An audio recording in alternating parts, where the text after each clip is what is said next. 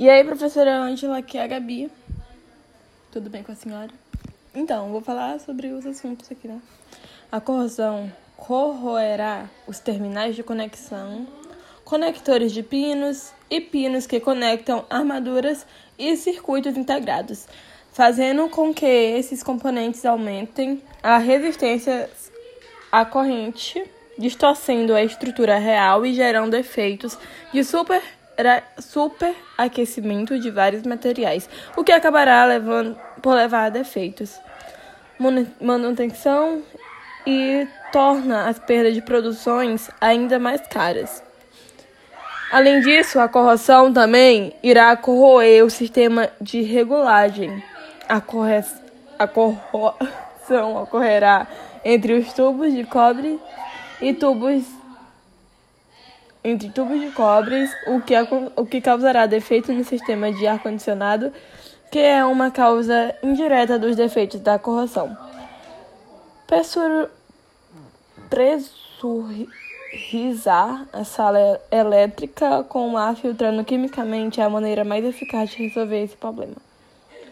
A galvanização é um processo de revestimento de metal com outro para prevenir a corrosão ou melhorar sua, sua aparência. Este é o processo de revestimento da superfície por eletrólise, onde o metal a ser revestido serve como catodo e o metal a ser coberto na peça serve como anodo.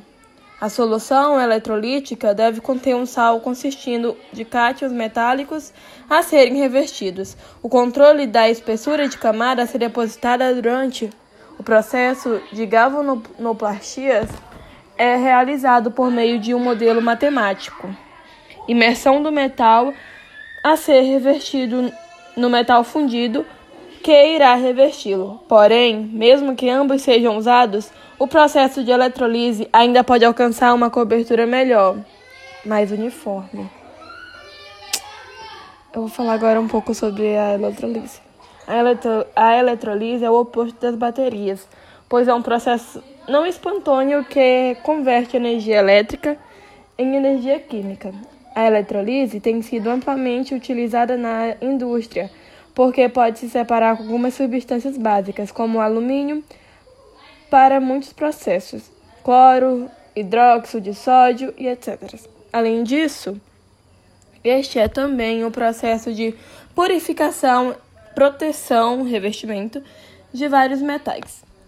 A eletrólise ocorre apenas quando a energia é, é fornecida por um gerador, como uma bateria.